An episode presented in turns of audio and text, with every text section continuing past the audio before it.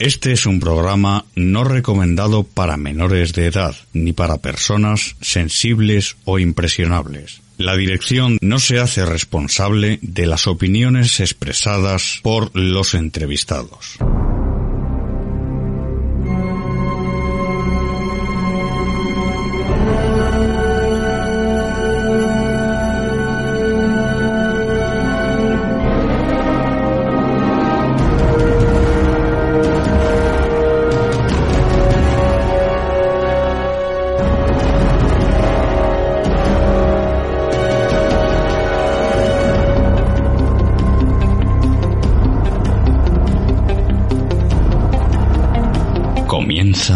Más allá de la realidad.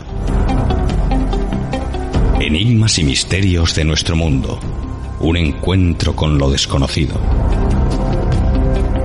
Con Santiago Vázquez.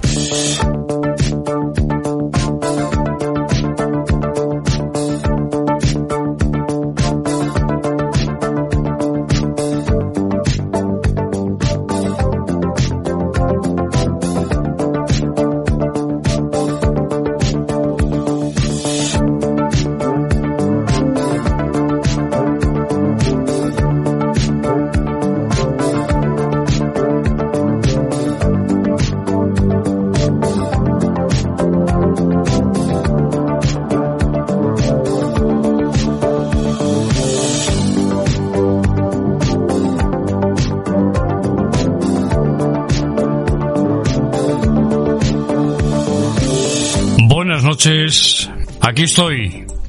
Desde niño, a mí me gustaba que mi madre me llevase a un cementerio para pasar la mañana de un domingo. Ya cuando fui adolescente, nos íbamos de museos y de exposiciones, pero siempre el cementerio me ha llamado. No sé por qué. Sé y conozco de otras personas que les ha ocurrido exactamente lo mismo. El cementerio. Un lugar de reunión. Para los vivos, por lo general, un lugar de reunión para el dolor, las lágrimas, la despedida, el adiós para algunos o un hasta pronto para los que tenemos la convicción de que existe una continuidad después de la muerte y que nos volveremos a encontrar en ese más allá. Así nos lo relatan millones de personas que han experimentado una experiencia cercana a la muerte. De lo primero que ven, por no decir lo primero, son los seres queridos, amigos, ya fallecidos, que salen a su encuentro. Cuando son declarados clínicamente muertos, se produce una parada cardiorrespiratoria, se da la ECM y en la mayor parte de los casos lo primero que aparece ante esa persona que se ha desvinculado del cuerpo material ya sea en una mesa de operaciones, en una carretera, da igual, donde haya fallecido, entre comillas, muerte aparente o muerte clínica. Bueno, pues es un programa aparte, que lo haré aquí. El caso es que la persona está en parada cardiorrespiratoria. Es una fabricación del cerebro que cada uno tenga su opinión. Yo lo tengo clarísimo. Pero aparecen los seres queridos.